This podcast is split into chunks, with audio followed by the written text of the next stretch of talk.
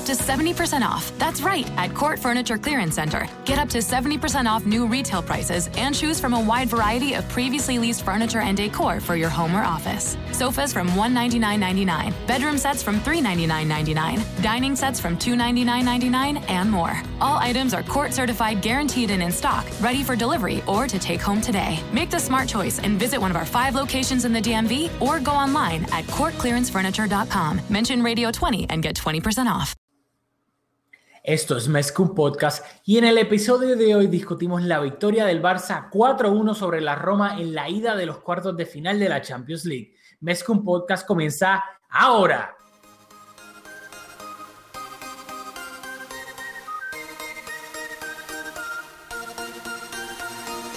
Kevin Roland, contigo empezó todo. Som el millor club del món, diguin el que diguin. I Catalunya! Els cinturons, que ens ho passarem bé.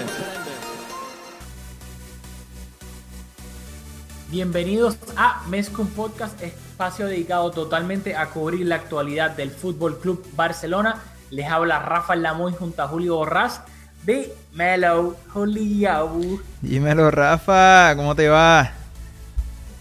Ay, me va bien, me va bien, pero pasé todo el día mudándome, me estoy mudando, así que cargando muebles, sofás, olvídate. Me Eso estoy siento- viendo, veo en el background un setting diferente. Sí, sí, sí. Pero por lo menos llegué de que photo finish para el partido del Barça, que eso es lo importante. Terminé de mover todo. El Barça ganó. Estamos en semifinales de la Champions League. Así que, mira, excelente. De todo. Relax. Bueno, vamos al mambo a lo que vinimos. Pero antes de hablar de la alineación, tú tienes ahí un mensajito rápido que decir. Si te gusta nuestro contenido y nos quieres apoyar, por favor déjanos un review de 5 estrellas en iTunes, ya que de esta manera Mezcum Podcast le saldrá a más personas en su feed y así nos ayudan a que la comunidad de Mezcum Podcast siga creciendo. ¡Boom! Ahí lo tienen. Recuerden que nuestras redes sociales nos consiguen en Twitter en at Podcast, a Julio en at Borras Julio y a mí en at Aldamuy con dos Y en Twitter y en Facebook nos consiguen también bajo Mezcum Podcast. Dicho eso, vamos a lo que vinimos a analizar el partido, la ida de los cuartos de final de la Champions League entre el Barcelona y la Roma en el Camp Nou. Y el Barcelona salió con la siguiente formación. Marca André Ter Stegen en la portería, defensa de cuatro. Jordi Alba de lateral izquierdo, Samuel Umtiti y Gerard Piqué, pareja de centrales. Y sorpresa, Nelson Semedo de lateral derecho. Luego, medio campo de cuatro, Andrés Iniesta por la banda izquierda, Iván Rakitic y Sergio Busquets en medio. Busquets que hacía su regreso al, a los terrenos de juego desde que salió lesionado en el partido de vuelta de octavos de final contra el Chelsea en el Camp Nou. Se recuperó entre comillas a tiempo de esa lesión que tiene en el, si no me equivoco, el dedo pequeño del pie derecho. Y luego en el sector derecho del campo, completando ese medio campo de cuatro, Sergi Roberto. Y arriba, Luis Suárez y Lionel Messi para formar un 4-4-2. Y en el banquillo del Barça se encontraban Paulinho, André Gómez, Denis Suárez, Ousmane Dembele, Jasper Silesen, Paco Alcácer y Tomás Vermaelen. Mientras que la Roma, la formación de la Roma fue un 4-5-1 con Alisson en la portería, defensa de 4, Kolarov lateral izquierdo, Fazio y Manolas parejas centrales, eh, Bruno Pérez de lateral derecho, el mediocampo de 5 con Perotti por la banda izquierda, Florenzi por la banda derecha y en el medio Pellegrini, De Rossi y Kevin Strutman. Al final Nainggolan no llegó a... no llegó, esa lesión no, no le permitió ni tan siquiera estar en el banquillo, parece que todo era un bluff de, de Di Francesco convocarlo y arriba eh, como único delantero eh, Edin Zeco. Y el banco, de, el banco de la Roma estaban con Alonso, el Sharawi, De Frel, Juan Jesús, Schick, Skorupski y Gerson. ¿Qué me tienes que decir, Julio, de la alineación? Hubo sorpresa, hubo sorpresa. Nosotros no pegamos una, no, no adivinamos la pizarra de Valverde. ¿Qué te sorprendió más? ¿Que Sergi Roberto saliera por Dembele o que Semedo saliera por Sergi Roberto?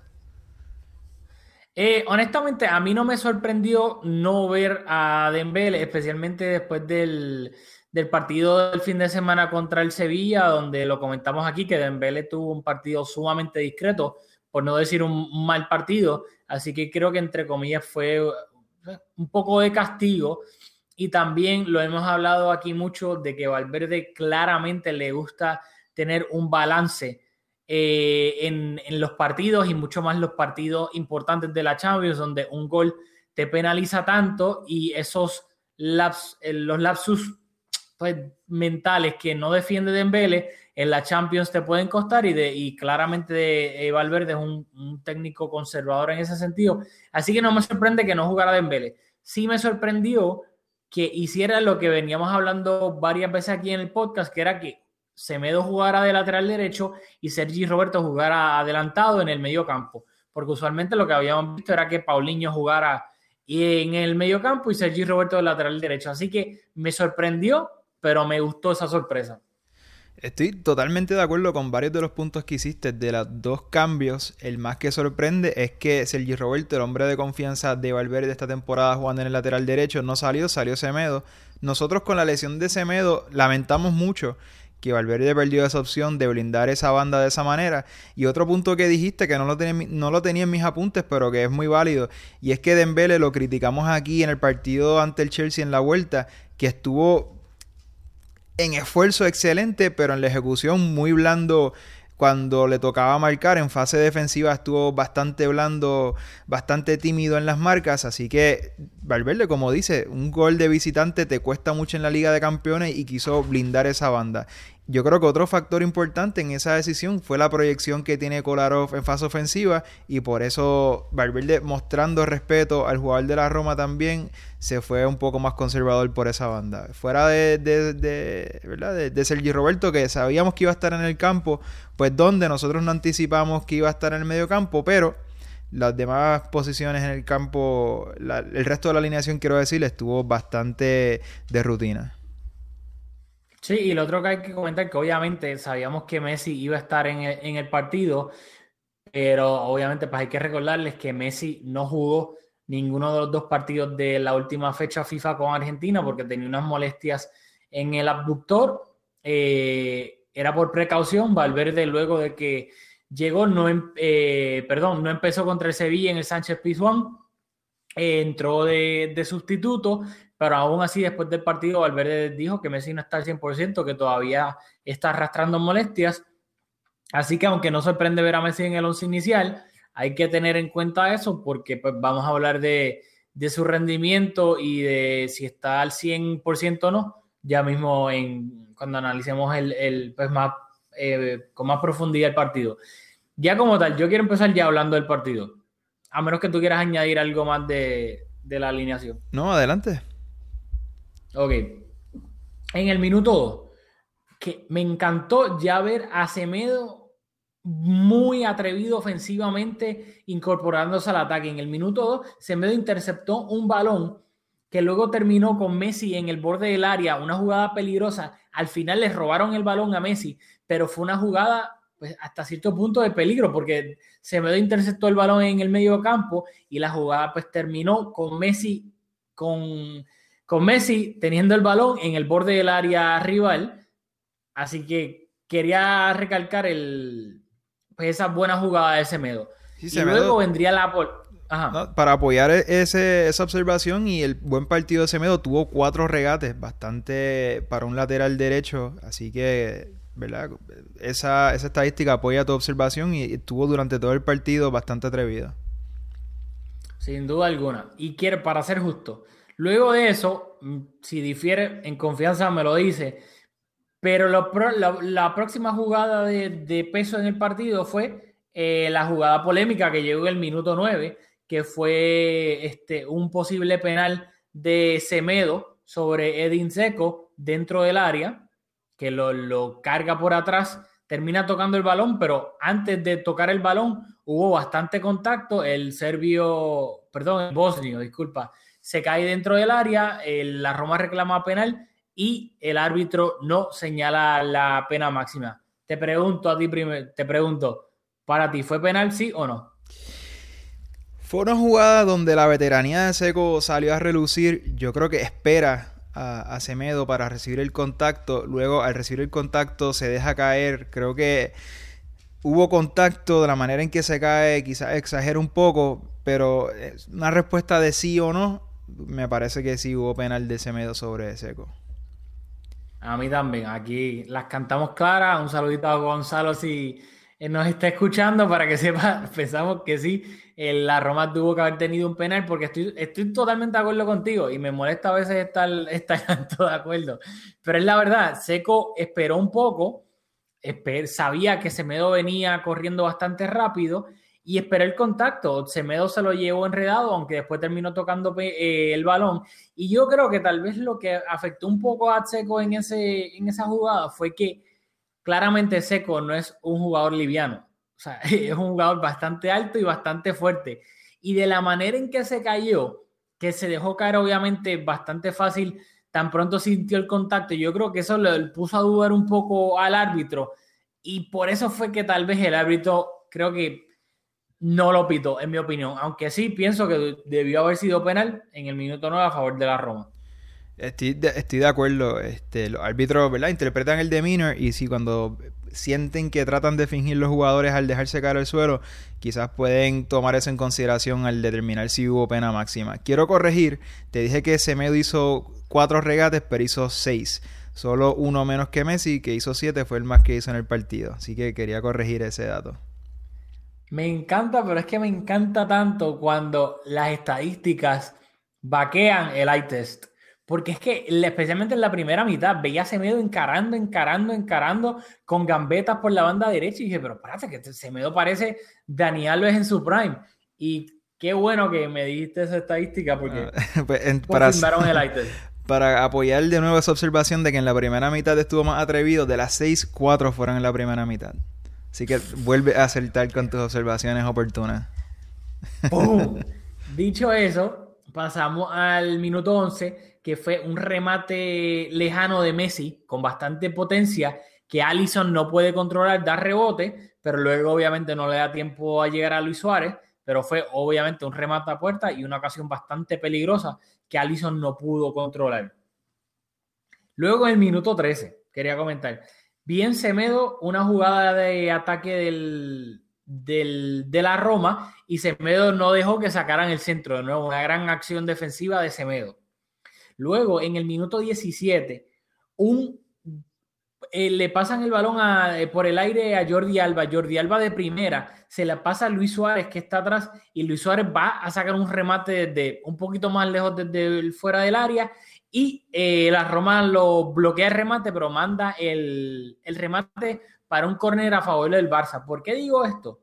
Porque quiero em, eh, básicamente enfocar de lo mucho que estaba atacando el Barcelona y lo agresivo que estaban y lo mucho peligro que estaban creando a la, Roma. Luego de eso, en esa misma jugada, ese córner que el Barcelona tuvo gracias a Jordi Alba y el remate de Suárez, eh, lo ejecuta Rakitic la Roma despeja mal, le cae el balón a Rakitic dentro del área, Rakitic remata de, de, primera al segundo palo y da en el palo, le cae a Luis Suárez que luego la manda por encima del larguero, pero una ocasión clarísima de gol ya en el minuto 18 donde el Barcelona le dio al palo. ¿Qué me tienes que decir? Bueno, fue un tiro centro de Rakitic que, que, pega en el palo. Rakitic para mí fue el jugador del partido. Tengo aquí unas, estadísticas para, para avalar ese, esa observación. Fue de los mediocampistas, bueno, de todo el equipo fue el más que tocó el balón, el más pases que dio. Tuvo esa, esa acción en donde con un tiro centro le da el palo. Le puso el balón un Titi para el gol que terminó siendo un autogol, que fue un buen, lo habilitó una, de, con un tremendo pase que luego pues termina un, un gol. Y nada, ¿qué más decir? Rakitic tuvo un partido redondo para mí, por mucho, el mejor del, del, equipo del Barça. Y voy a hablar un poquito más de Rakitic porque tengo, pero más adelante, porque quiero hablar, aunque sea dos minutitos, de la evolución de Rakitic. Y hoy, y particularmente, disculpa, hoy que yo creo que Busquets tuvo un partido bastante discreto, limitado quizás, bueno, quizás no, definitivamente limitado por esas molestias que tiene en el pie. Estuvo más, discreto de lo que suele ser, que es un jugador que toma el control absoluto del medio campo. Y Rakitic estuvo excelente haciendo las coberturas por, por Busquets y, complementándose ante esa versión mermada de Busquets. Rakitic estuvo imperial en el mediocampo. Sin duda alguna. Luego en el minuto, cinco, eh, minuto 22 el Barça iba a tener otra ocasión eh, de gol. Messi trató de irse como de, de 4 o 5 dentro del área, se fue de los primeros dos, pero luego no, no pudo irse del, del, cuarto o del quinto, no recuerdo bien. Eh, despeja un poco el balón, le cae a Rakitic en el borde del área y Rakitic le mete un bombazo que se desvía en un jugador de la Roma y de nuevo corner para el Barcelona. Luego en el minuto 28, jugadón entre Alba, que se conectan Alba, Messi y Suárez que termina con un pase filtrado de Messi a Luis Suárez. Luis Suárez remata cruzado. Allison tiene que despejar el balón como puede. Y ahí venía haciendo, incorporándose desde segunda línea Sergi Roberto, que por poco empuja el balón a puerta vacía. Luego de esa gran jugada colectiva entre Jordi Alba, Messi y Luis Suárez. Luego en el minuto 28, Messi pierde el balón en el borde del área, la, Roma se va a la contra, le hacen un pase, un pase filtrado a Florenzi que se va completamente solo frente a Ter Stegen y Semedo llega por pura velocidad para ponerse entre medio de, de y Florenzi y le termina robando el balón. O sea, una jugada clave, clave de Semedo defensiva. Increíble Semedo. Me estoy quedando hasta sin saliva. Luego en el minuto 37, eh, ¿qué tenía aquí? Eh, eh, el autor. Eh, pero se gira. Ah, no, no, no. En el minuto 37, Messi recibe un balón dentro del área, se gira perfectamente, pero en el último instante, cuando va a rematar, no recuerdo si fue Bruno Pérez, termina robándole el balón o, o dándole con la puntera para quitárselo de encima. Otra ocasión bastante peligrosa del Barcelona. Y luego iba a llegar una jugada polémica que te la envié por WhatsApp para analizarla bien.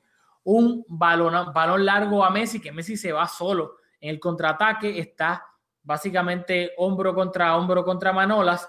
Manolas termina desplazándolo dentro del área, Messi se cae, el Barcelona reclama penal, pero el árbitro no lo da. Para ti, ¿fue penal de Manolas sobre Messi? ¿Sí o no?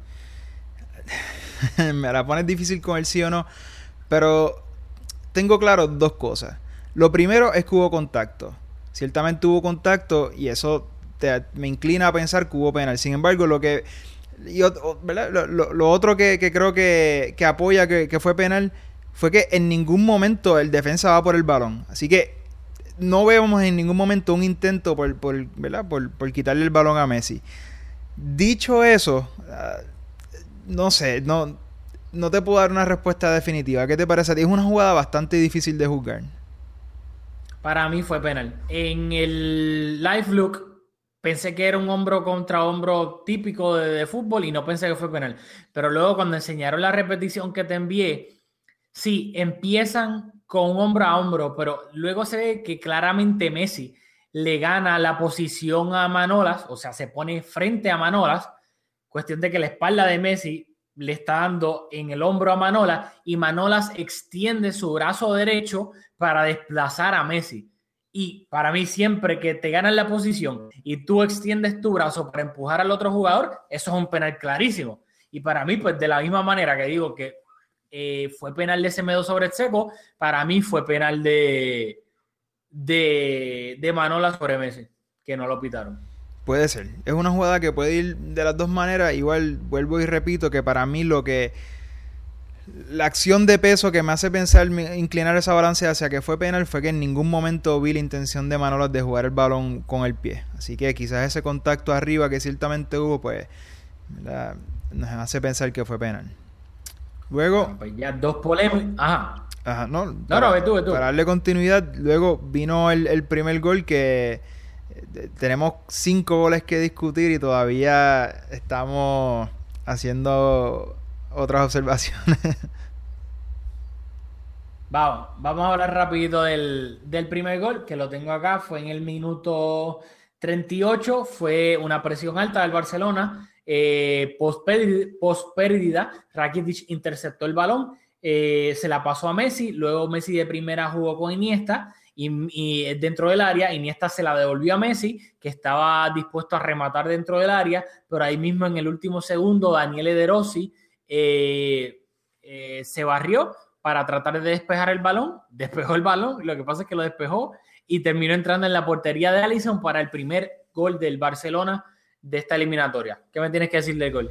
Bueno, fue un autogol, pero como dice, fue una jugada en donde el Barça se disponía a habilitar a Messi, particularmente Iniesta, eh, a, habilitar a Messi en una posición peligrosísima que si la recibe, pues, ya sabemos lo, lo capaz que es Messi de terminar jugada en ese lugar del campo, así que hay autogoles y, hay autogoles, igual podía fallar, el, arquero la podía tapar, Alison la podía tapar, pero no fue de estos autogoles que en donde te encuentra, alguien tira un buscapié y el defensa hace un error graso. Fue una jugada, una buena jugada del Barça, donde Iniesta de nuevo habilitó a Messi. Messi se disponía a recibir para rematar y para la mala fortuna de la Roma terminaron metiendo ese balón en su propia puerta.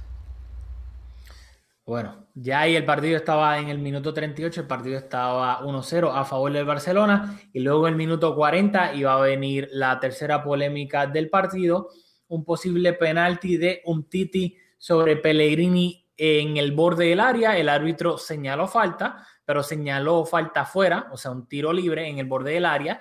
Eh, la Roma estaba reclamando que fue encima de la línea, por ende debió haber sido penal. ¿Qué tú piensas? ¿Fue penal? ¿Sí o no? Aquí un definitivo no, un contundente no. Sin duda que el balón, aunque la falta, quiero decir, fue en el borde del área, aunque fue bien cercana, una jugada de interpretación bastante eh, difícil, pero sin duda que fue fuera del área. Aquí no hay duda. Pues yo aquí, por fin, por fin diferimos. Para mí fue penal. Eh, claro, obviamente es un penal que tuve que ver 20 repeticiones una y otra vez, o sea, en el, en el momento del partido no sabía si había sido o no, pero luego de ver las repeticiones y verlas en slow motion, etcétera, yo pienso que el contacto empieza inclusive un poquito dentro del área, pero luego, pues obviamente el momentum lleva el, la plancha de un Titi hasta un poquito fuera del borde del área, donde lo termina, obviamente, cuando termina el pisotón, termina fuera, en un poquito fuera del área pero creo que el contacto, según las tomas que vi en cámara lenta, empieza dentro del área. Así que para mí, claro, luego de ver 20.000 repeticiones en cámara lenta, para mí sí fue penal de un Titi sobre Pellegrini. O sea, que ¿cuál es el, entonces el balance de las polémicas? Eh, ¿Se equivoca el árbitro en no conceder dos penales? Bueno, exacto, los tres penales. Bueno, para mí se equivoca dos veces y tuvo un acierto con este último. Pues para mí se equivocó las tres veces el, árbitro. Eh, que vaya, güey, ¿quién fue el árbitro? Lo tengo acá porque es que este no se puede salir. holandés se llama Danny, Danny Correcto. De Holanda. Nació en el 83, 35 años de edad. Así que Danny McKellie, ponte para tu número, papá, porque te equivocaste en las tres. Para mí. Luego, antes de empezar con la segunda mitad, lo tengo aquí en en mis apuntes en mayúsculas. Qué horrible el partido de Luis Suárez. ¿Cuántas oportunidades, cuántos contraataques desperdició por su falta de buena calidad técnica en los toques? Cuando trataba de gambetear no se iba de nadie, a trompicones se la quitaban. O sea, para mí, en cuanto a efectividad en la primera mitad, y, lo quiero decir porque para mí después no, el, gol no va a maquillar su, partido, especialmente en la primera mitad. Para mí Suárez desperdició un montón de contraataques y ocasiones del gol, de peligro del Barcelona con primeros toques horribles, luego se le dio el balón, trataba de irse de, de, la, pues, de, los, de los rivales y no podía. O sea, para mí Suárez en los primeros 45 minutos fue un desastre. No sé si estás de acuerdo o no. Estoy de acuerdo, creo que, creo que se extendió en todo el partido, pero si te fijas en tu comentario, dijiste, eh, en dos ocasiones mencionaste el contraataque. Y es cierto que el Barça en muchos momentos buscó darle salida al, al, juego mediante Suárez, de espalda a la portería o recibiendo el balón al pie y encarando. Por eso lo vimos en muchas ocasiones encarar y perder el balón. Y eso se debe, creo que vimos hoy un Barça un poco más conservador y por eso Luis Suárez estuvo bastante aislado. No pudo asociarse en esos momentos, así que decidió hacerle individual y por eso vimos que perdió bastantes balones. Yo creo que se debe a eso más que a su mal juego, porque yo lo vi durante todo el partido, por lo menos intentándolo bastante incisivo, pero bastante aislado también.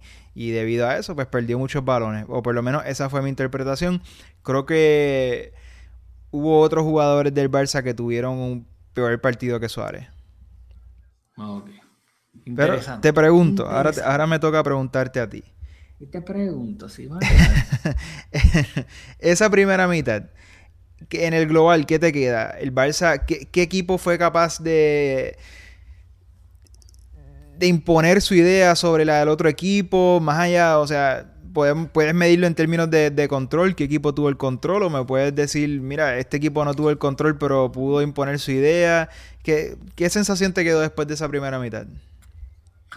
Para mí, honestamente, con excepción de, las jugadas polémicas, solamente hablando del, juego, del, fútbol que desplegó cada equipo, para mí el Barcelona tuvo total control de, de, esa primera mitad, creando ocasiones de peligro que no estuvieron finos en, de tres cuartos en adelante con sus toques, etcétera. Pues tal vez, pero el Barcelona para mí dominó esa primera mitad.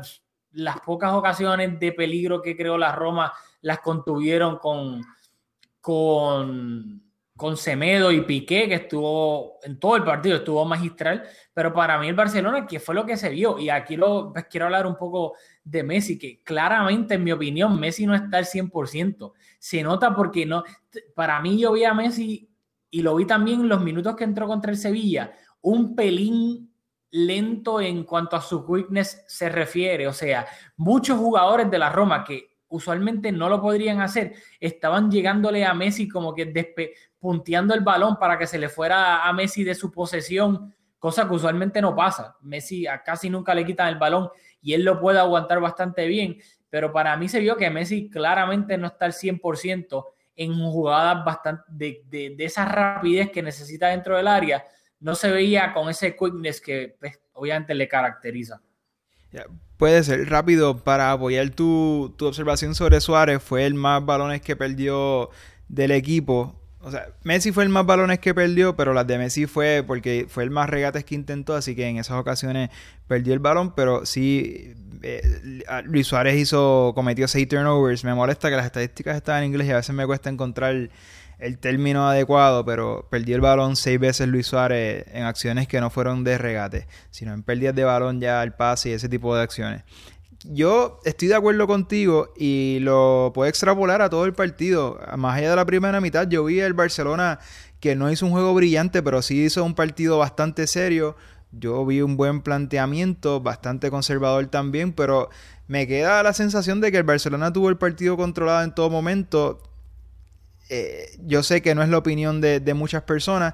Nosotros somos críticos con el Barça cuando lo tenemos que ser, como por ejemplo en el juego del domingo ante el Sevilla, que, el sábado creo que fue el partido, ante el Sevilla, que el Barça no estuvo bien y lo decimos, pero en esta ocasión no veo, no entiendo las críticas que está recibiendo el Barça por este partido. Creo que fue un juego, un partido donde la veteranía del Barça salió a relucir, hicieron un partido bastante serio, profesional, manejaron los tiempos y fueron capaces de llevar el, partido, yo, ¿verdad?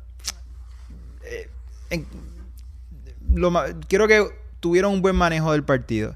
Eh, ¿verdad? Y ya como acabo de decir, no fue el juego más fluido, no fue el juego más bonito. Vimos de nuevo, tengo que enfatizar en Busquets, que es fundamental en el juego del Barça, no tuvo su mejor partido. Y yo creo que todo eso junto a que el Barça no tenía por el derecho un lateral derecho, un extremo que le diera salida con velocidad. Tuvimos a Sergi Roberto que yo lo vi bien sacrificado, pero bastante limitado al toque. No, no, no le ofreció muchas opciones al Barça por esa banda. Así que con todas esas condiciones y ante una Roma que también hizo un partido serio, yo creo que el Barça controló y manejó bien el partido. No entiendo las críticas que está sufriendo están siendo bastante severos con un equipo que manejó bien los tiempos y sacó un resultado espectacular.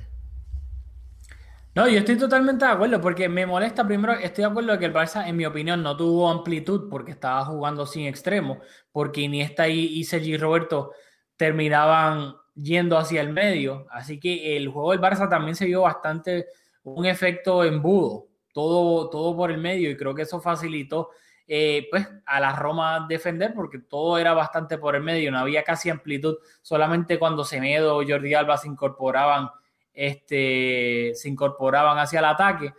Eh, y, y a mí lo que me molesta, honestamente, es que cuántas veces de periodistas y no hablo ya periodistas del Madrid o del Barcelona, sino periodistas que, se, que son pues eh, imparciales, que en verdad no son ni del Barça ni del Madrid y se dedican a analizar los partidos tácticamente.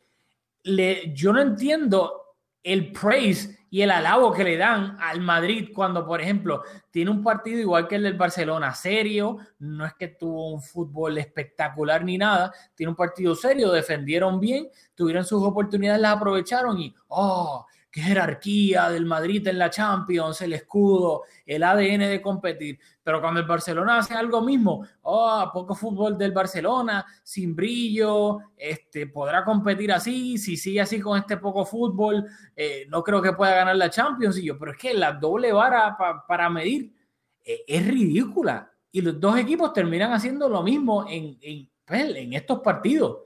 Así que me molesta la, la doble vara cuando los dos equipos básicamente tienen un planteamiento bastante similar y lo ejecutan igual.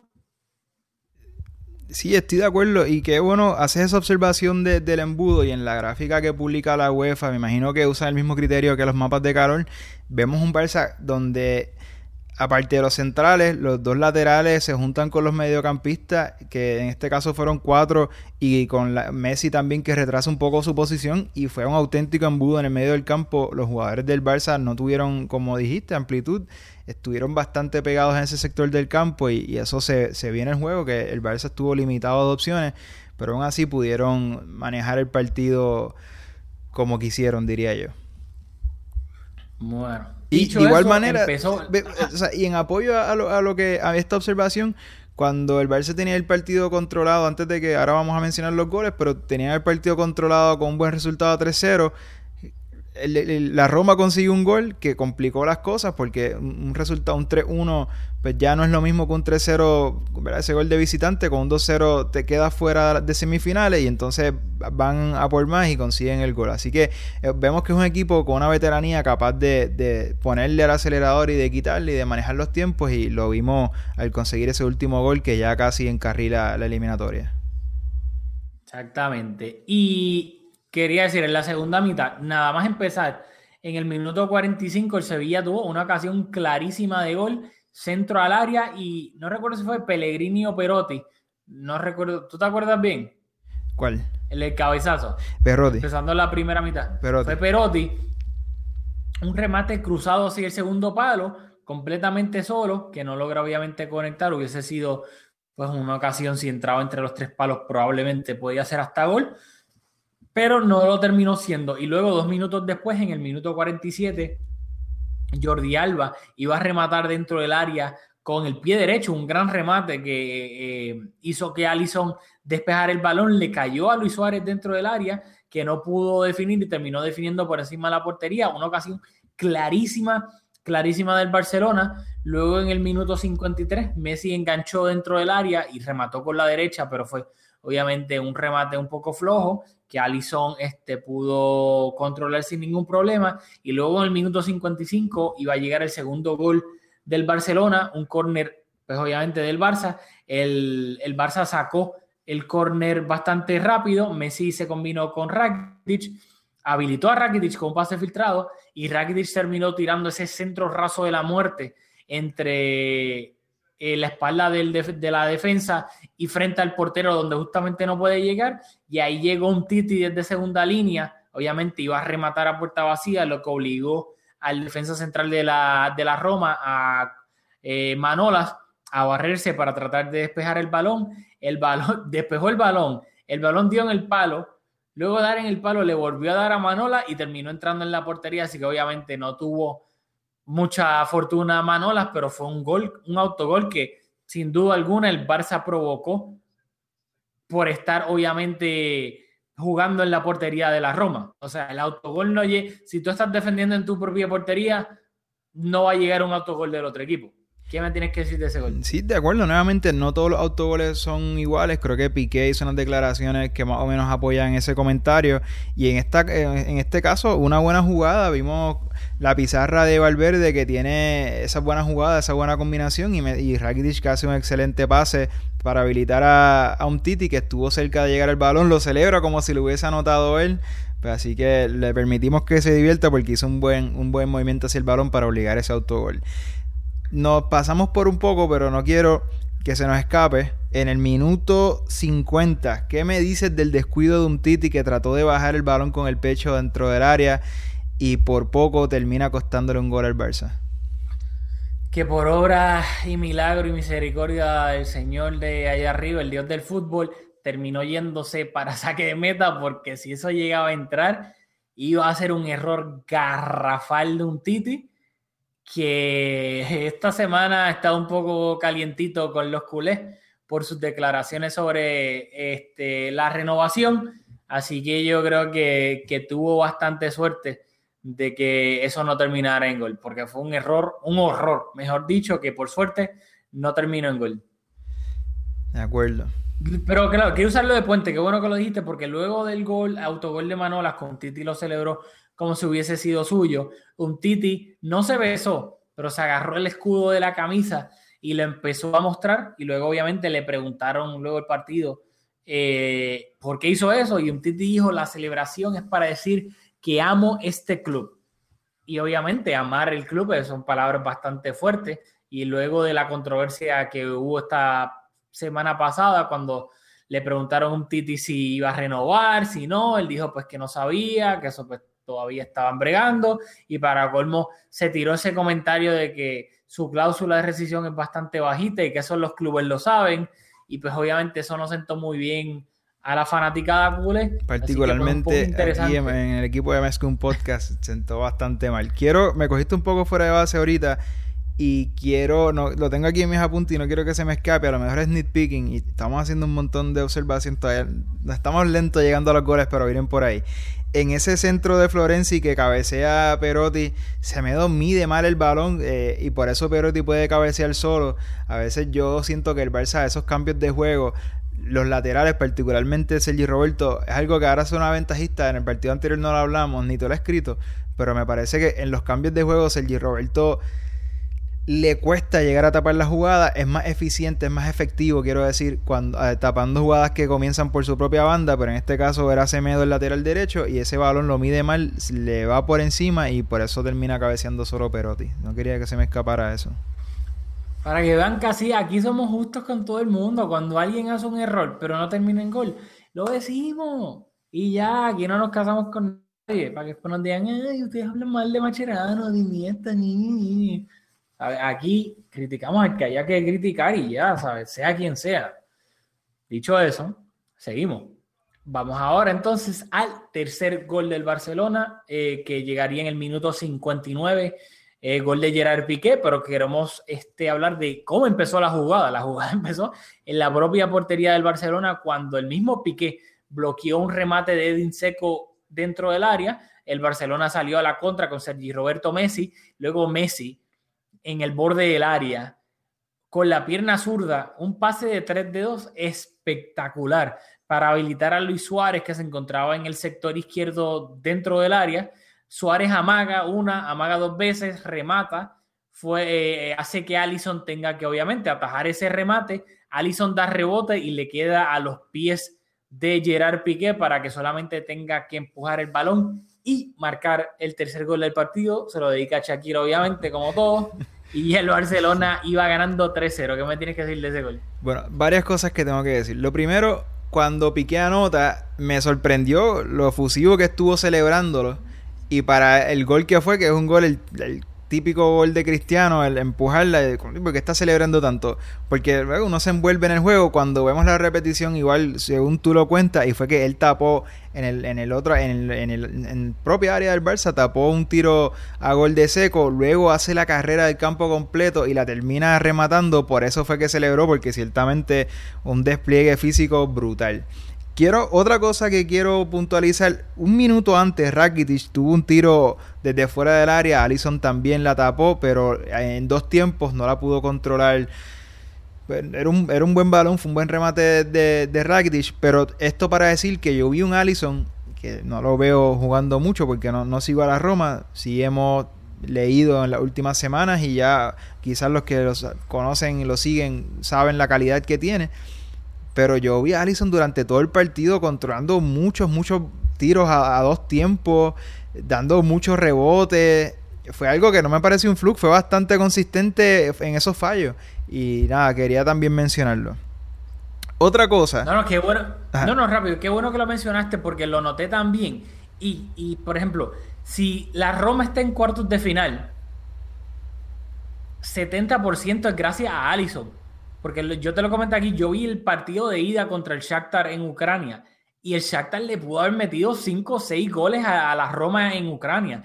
Y Allison tuvo el partido de su vida, paradones, paradones, pero tras paradones. Y luego la gente que sigue a la Roma en la Serie A semana tras semana, pues no se cansan de decir el, el gran nivel de Allison durante esta temporada. Así que claramente no es solamente ese partido que yo vi pero estoy totalmente de acuerdo de que estuvo completamente nervioso, dando rebote, eh, o sea, inseguro en el sentido de o despejar el balón o agarrarlo, pero se quedaba como a mitad y en una le dio con el antebrazo como si fuese voleibol y, y dio rebote que se vio hasta raro de la forma en que dio rebote. Así que claramente Allison no estuvo seguro para nada en el partido. Sí, estoy de acuerdo. O sea, no estoy dudando de, las observaciones de personas que ciertamente lo, siguen de cerca. simplemente estamos diciendo que en este partido vimos un portero que estuvo bastante inseguro, como comentas. Lo otro que quiero decir es que en este gol y en el último, la pesadilla de la Roma fue fácil que le falló a su equipo en este gol. Si tú te fijas, cuando Luis Suárez remata portería Piqué está adelantado de la línea de defensa por dos metros fácil. Está frente frente al arquero. Y Facio hace la carrera sin ninguna razón, habilitando a Piqué. Luego pierde el sentido de dónde cae el balón cuando Alison del rebote y Piqué remata puerta vacía. Solo consecuencia de que Facio la habitó porque Piqué, al ver que después que hizo la carrera desde el otro campo, cuando vio que el balón le llegó a Luis Suárez, se dio por vencido pensando que Suárez le iba a rematar y no hace, o sea, Piqué está simplemente parado ahí, Piqué no va a buscar el rebote, o sea, Piqué se le encontró, no, no hizo un movimiento buscando ese fallo del, arquero. Pero la única razón por la cual está habilitado y puede rematar a puerta vacía es porque Facio lo habilita. Así que, y Facio tuvo mucho que ver en el último gol también, en el, en el gol de Suárez. Así que, de, aparte de los dos autogoles, los dos goles que metió el Barça, que no fueron autogoles, también fueron productos de errores. Así que en la Roma, quizás por eso queda esa sensación de, que pudieron haber sacado un mejor resultado, porque fueron cuatro errores de, no de la defensa, porque de Rossi no es defensa, pero cuatro errores le costaron los cuatro goles. Para mí esto no es una buena, o sea, fue una buena jugada y el Barça, ¿verdad? Fue ese pase de Messi que fue de escándalo, o sea, todo hasta ahí todo bien pero no puedes habilitar a, un central de esa manera para que remate a puerta vacía. A un central no, no puedes habilitar a ningún jugador para que remate a puerta vacía así. No, no, totalmente de acuerdo. Y quería aquí una estadística porque quiero comentarlo rápido. Piqué, ese fue su gol número 12 en la Champions League, superando a Sergio Ramos, que tiene 11 goles en la Champions League, y ya es el tercer defensa más goleador de la Champions League tras Roberto Carlos, que tiene 16, e Iván Elguera, que tiene 15. Este dato lo dio Mr. Chip. Y solamente lo, gringo a colación, lo brindo a, colación porque pues, me da bastante risa de que a Sergio Ramos se le tapan tantos errores y horrores defensivos a través de su carrera por que es un central que anota goles. Sin embargo, a Piqué, que mira para allá, ahora mismo tiene más goles que, que Ramos en la Champions League. Sin embargo, a Piqué no se le da ese mismo beneficio de la duda de cubrir sus lagunas defensivas cuando las tiene por un gol que marcó, que obviamente una cosa no tiene que ver con la otra, porque tú, que tú marques un gol como central no tapa que hagas un error defensivo como central, pero me da bastante risa ver ese dato. Oye, y que hasta Piqué tiene más goles que Ramos en la Champions. Qué bueno que mencionas eso. Esta semana te iba a enviar algo y no lo enviaron, más lo viste en, en, mi, en mi timeline del Cholo hablando de un central que ahora se me escapa quién era. Eh, contra, se me escapa quién era, no era Miranda.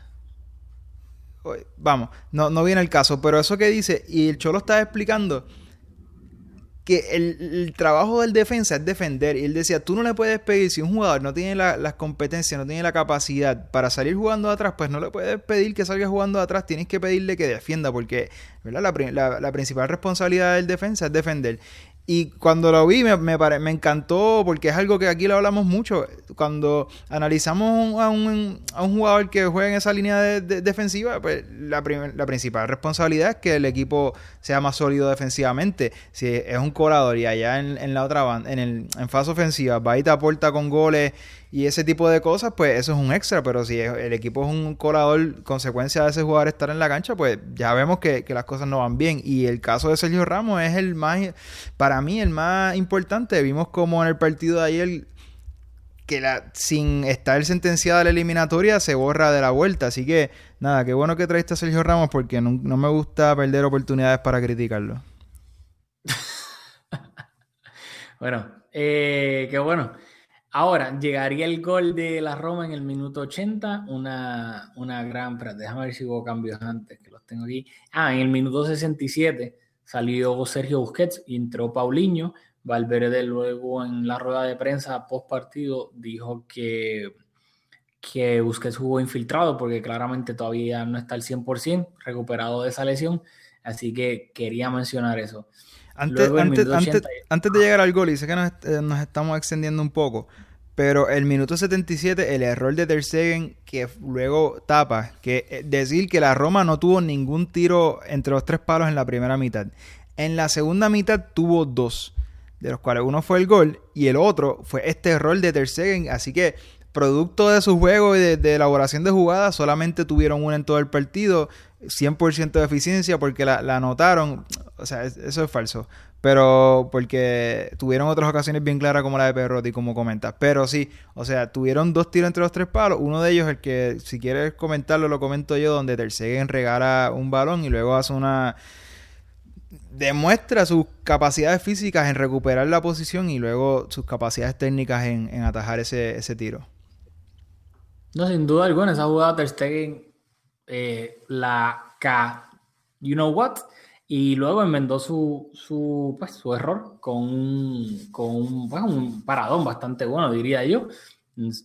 Este, así que enmendó error. Disculpa, un minuto antes, el jugador que remata ese balón de Fred, seguramente estoy macheteando el nombre y me disculpan, pero creo que es un punto importante en este partido porque sale de Rossi, un jugador de un perfil más defensivo, entra este jugador de Fred que eh, se coloca detrás de Seco. El Roma estaba, yo vi como un 4-3-3 durante todo el partido. aquí pasa como un 4-2-3-1, quizás un 4-3-3, pero este jugador que es un perfil mucho más ofensivo que de Rossi entra al campo y el, la Roma cambia, adelanta las líneas y yo creo que los goles que vienen después de, ese cambio y de ese cambio de planteamiento, ya la Roma sintiendo que se le escapa la eliminatoria, querían llegar vivos a Roma, cambia esos últimos 13 minutos de partido, fue marcaron antes y después ese cambio y esa rotación o sea, y ese cambio de planteamiento de la Roma. No, sin duda alguna. Ya obviamente cuando la Roma se vio abajo en el marcador 3-0, salieron, entre comillas, suicida al ataque, dejando mucho espacio a sus espaldas. Y a mí me sorprendió que, de, que, que Valverde no le diera entrada a Dembele, teniendo en cuenta cómo la Roma básicamente estaba atacando Kamikaze, porque no les quedaba de otra y sabiendo que con Dembele podías aprovechar ese espacio y terminar goleando y sentenciando por de que sin duda alguna la eliminatoria. Así que ahí creo que obviamente Valverde fue bastante conservador en ese sentido. Y luego iba a llegar en el minuto 80 el gol de la Roma, que fue una gran jugada individual de Perotti, que se fue de Iniesta y de, y de Sergi Roberto, para meterle un pase filtrado a Edin Seco, que me dio bastante risa porque tenía a Jordi Alba a su espalda y que obviamente la diferencia de tamaño de Seco y Jordi Alba es monumental y Seco básicamente puso su espalda y no dejó que Jordi Alba, o sea, no le llegara en lo absoluto, básicamente lo, lo aguantó con la espalda y Seco definió frente a Ter Stegen completamente solo para marcar el, primer gol de la Roma para poner el global 3-1. ¿Qué me tenéis que decir de ese gol? Pues de ese gol, el, el unsung hero, el Charawi. Porque de, mencionaste a Perotti que, como mencionas, tuvo la paciencia de encontrar a, Seco en el momento perfecto porque si se la daba antes, la jugada no terminaba en gol. La, el, este gol es del Sharawi que hace un desmarque espectacular y se lleva completamente un Titi. Un Titi no pierde la marca de, de Seco, sino que tiene que, que interrumpir esa, ese desmarque del Sharawi. La defensa del Barça rota, dejando así a Jordi Alba, que es lateral izquierdo, con el central de la Roma.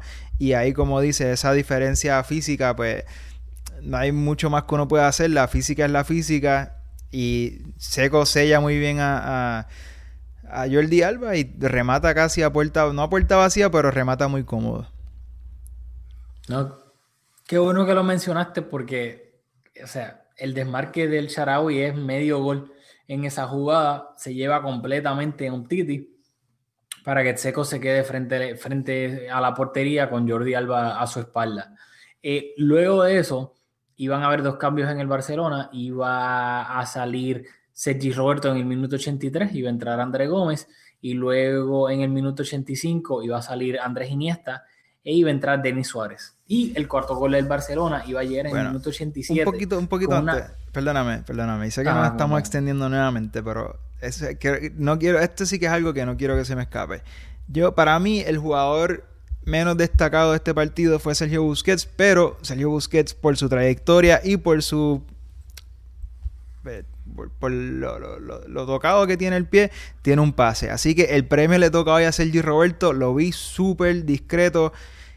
Creo que no fue consecuencia de él. Creo que por direcciones de, de Valverde estuvo bastante sacrificado. Tengo aquí que fue el jugador del Barça que más tacos intentó. Así que estuvo muy bien en ese aspecto del juego pero ofensivamente aportó muy poco, bien discreto.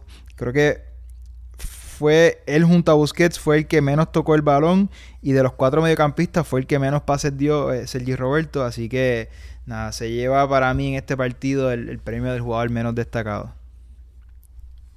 Muy bien. Dicho eso, el gol del cuarto gol del Barcelona iba a llegar en el minuto 87, una gran jugada este, por el sector derecho de Nelson Semedo. Paulinho la habilita, se combinan los dos. Paulinho la habilita. Nelson Semedo termina un centro slash remate. Allison termina peinándole un poco. Le cae a Denis Suárez en el sector izquierdo que centra el balón para Luis Suárez. Eh, despeja creo que fácil si no me equivoco. Le vuelve a caer a los... Eh, deja rebote ahí y Luis Suárez obviamente depredador del área. esta vez sí que no perdonó y remató cruzado para el cuarto gol del Barcelona. Asimismo fue, Facio nuevamente trata de, interrumpir ese balón, trata de, taparlo, de despejarlo y lo que hace es dejar, hacerle una asistencia a Luis Suárez. Así que para mí, dos autogoles, dos errores de Facio, cuatro goles, eliminatoria sentenciada. Y colorín colorado, se acabó lo que se daba. El Barcelona ganó 4-1 el partido de ida en el Camp Nou de cuartos de final de la Champions League. La vuelta va a ser el martes que viene en el Estadio Olímpico de Roma. ¿Eliminatoria sentenciada, sí o no? Yo diría que sin duda la eliminatoria está sentenciada porque no sé si la Roma sea capaz de meterle cuatro goles a un Barça que defensivamente está más sólido que en temporadas anteriores. Y más allá de eso, aunque lo consigan, yo creo que el Barça tiene la capacidad para anotar más de un gol, que fue el que consiguió la Roma, así que lo veo, le veo bien pocas posibilidades a la Roma de revertir este resultado negativo para ellos. Positivo para todos los culés. Yo también, y me extiendo al fin de semana, que el Barcelona juega en el Camp Nou, el Levante antes de ese partido de vuelta contra la Roma, que creo que Messi no va a jugar ese partido y me sorprende, y Busquets tampoco. Eh, yo honestamente, dado el resultado y teniendo en cuenta de que la eliminatoria está casi sentenciada, pensando en, unas hipotéticas semifinales de Champions, yo descansaría a, a, Messi de entrada. Yo honestamente tendría a Messi en la vuelta, ese partido en la vuelta, lo, lo hablaremos un poquito más en profundidad el, el fin de semana, pero yo lo tendría en el banco y si se complica un poco la eliminatoria, lo pongo pero yo le daría descanso a Messi lo más posible para tratar de que llegue listo a esas hipotéticas semifinales de Champions. Pues no, ahora mismo no te la compro, pero en el fin de semana lo hablamos y quizás me convence. Dale, bueno, ya vamos a ir terminando porque creo que hablamos bastante y bastante detalladamente de todo, de todo esto, pero yo sé que tú por ahí tienes ahí escondido una promo de nuestros auspiciadores, así que antes de irnos, tírala por ahí. Mezcum Podcast es auspiciado por Conitos Baila Bodeguita, localizado en la avenida San Patricio en Guaynabo, Puerto Rico, el mejor lugar en el área metro para ver partidos de fútbol y con las cervezas más frías. Conitos Baila Bodeguita en Guaynabo, Puerto Rico. Boom, ahí lo tienen. Recuerden que Mezcum Podcast es auspiciado por Conito Baila Bodeguita. También tenemos un acuerdo con tapdeportes.com, Tap Deportes PR en Facebook, donde ahí pueden ver la versión audio del podcast. Y también pueden estar al día. Ellos publican muchísimas noticias de todos los deportes: béisbol, fútbol, baloncesto, lo que ustedes quieran. Así que recuerden en Tap PR en Facebook los pueden encontrar y ver la versión audio de Mezcum Podcast. Y dicho eso, estamos cansados, tenemos sueño, tenemos hambre y terminamos ya todo. Así que nos vemos en la próxima del fin de semana para hablar todo lo del, del partido de Barcelona contra el Levante en Mezcum Podcast.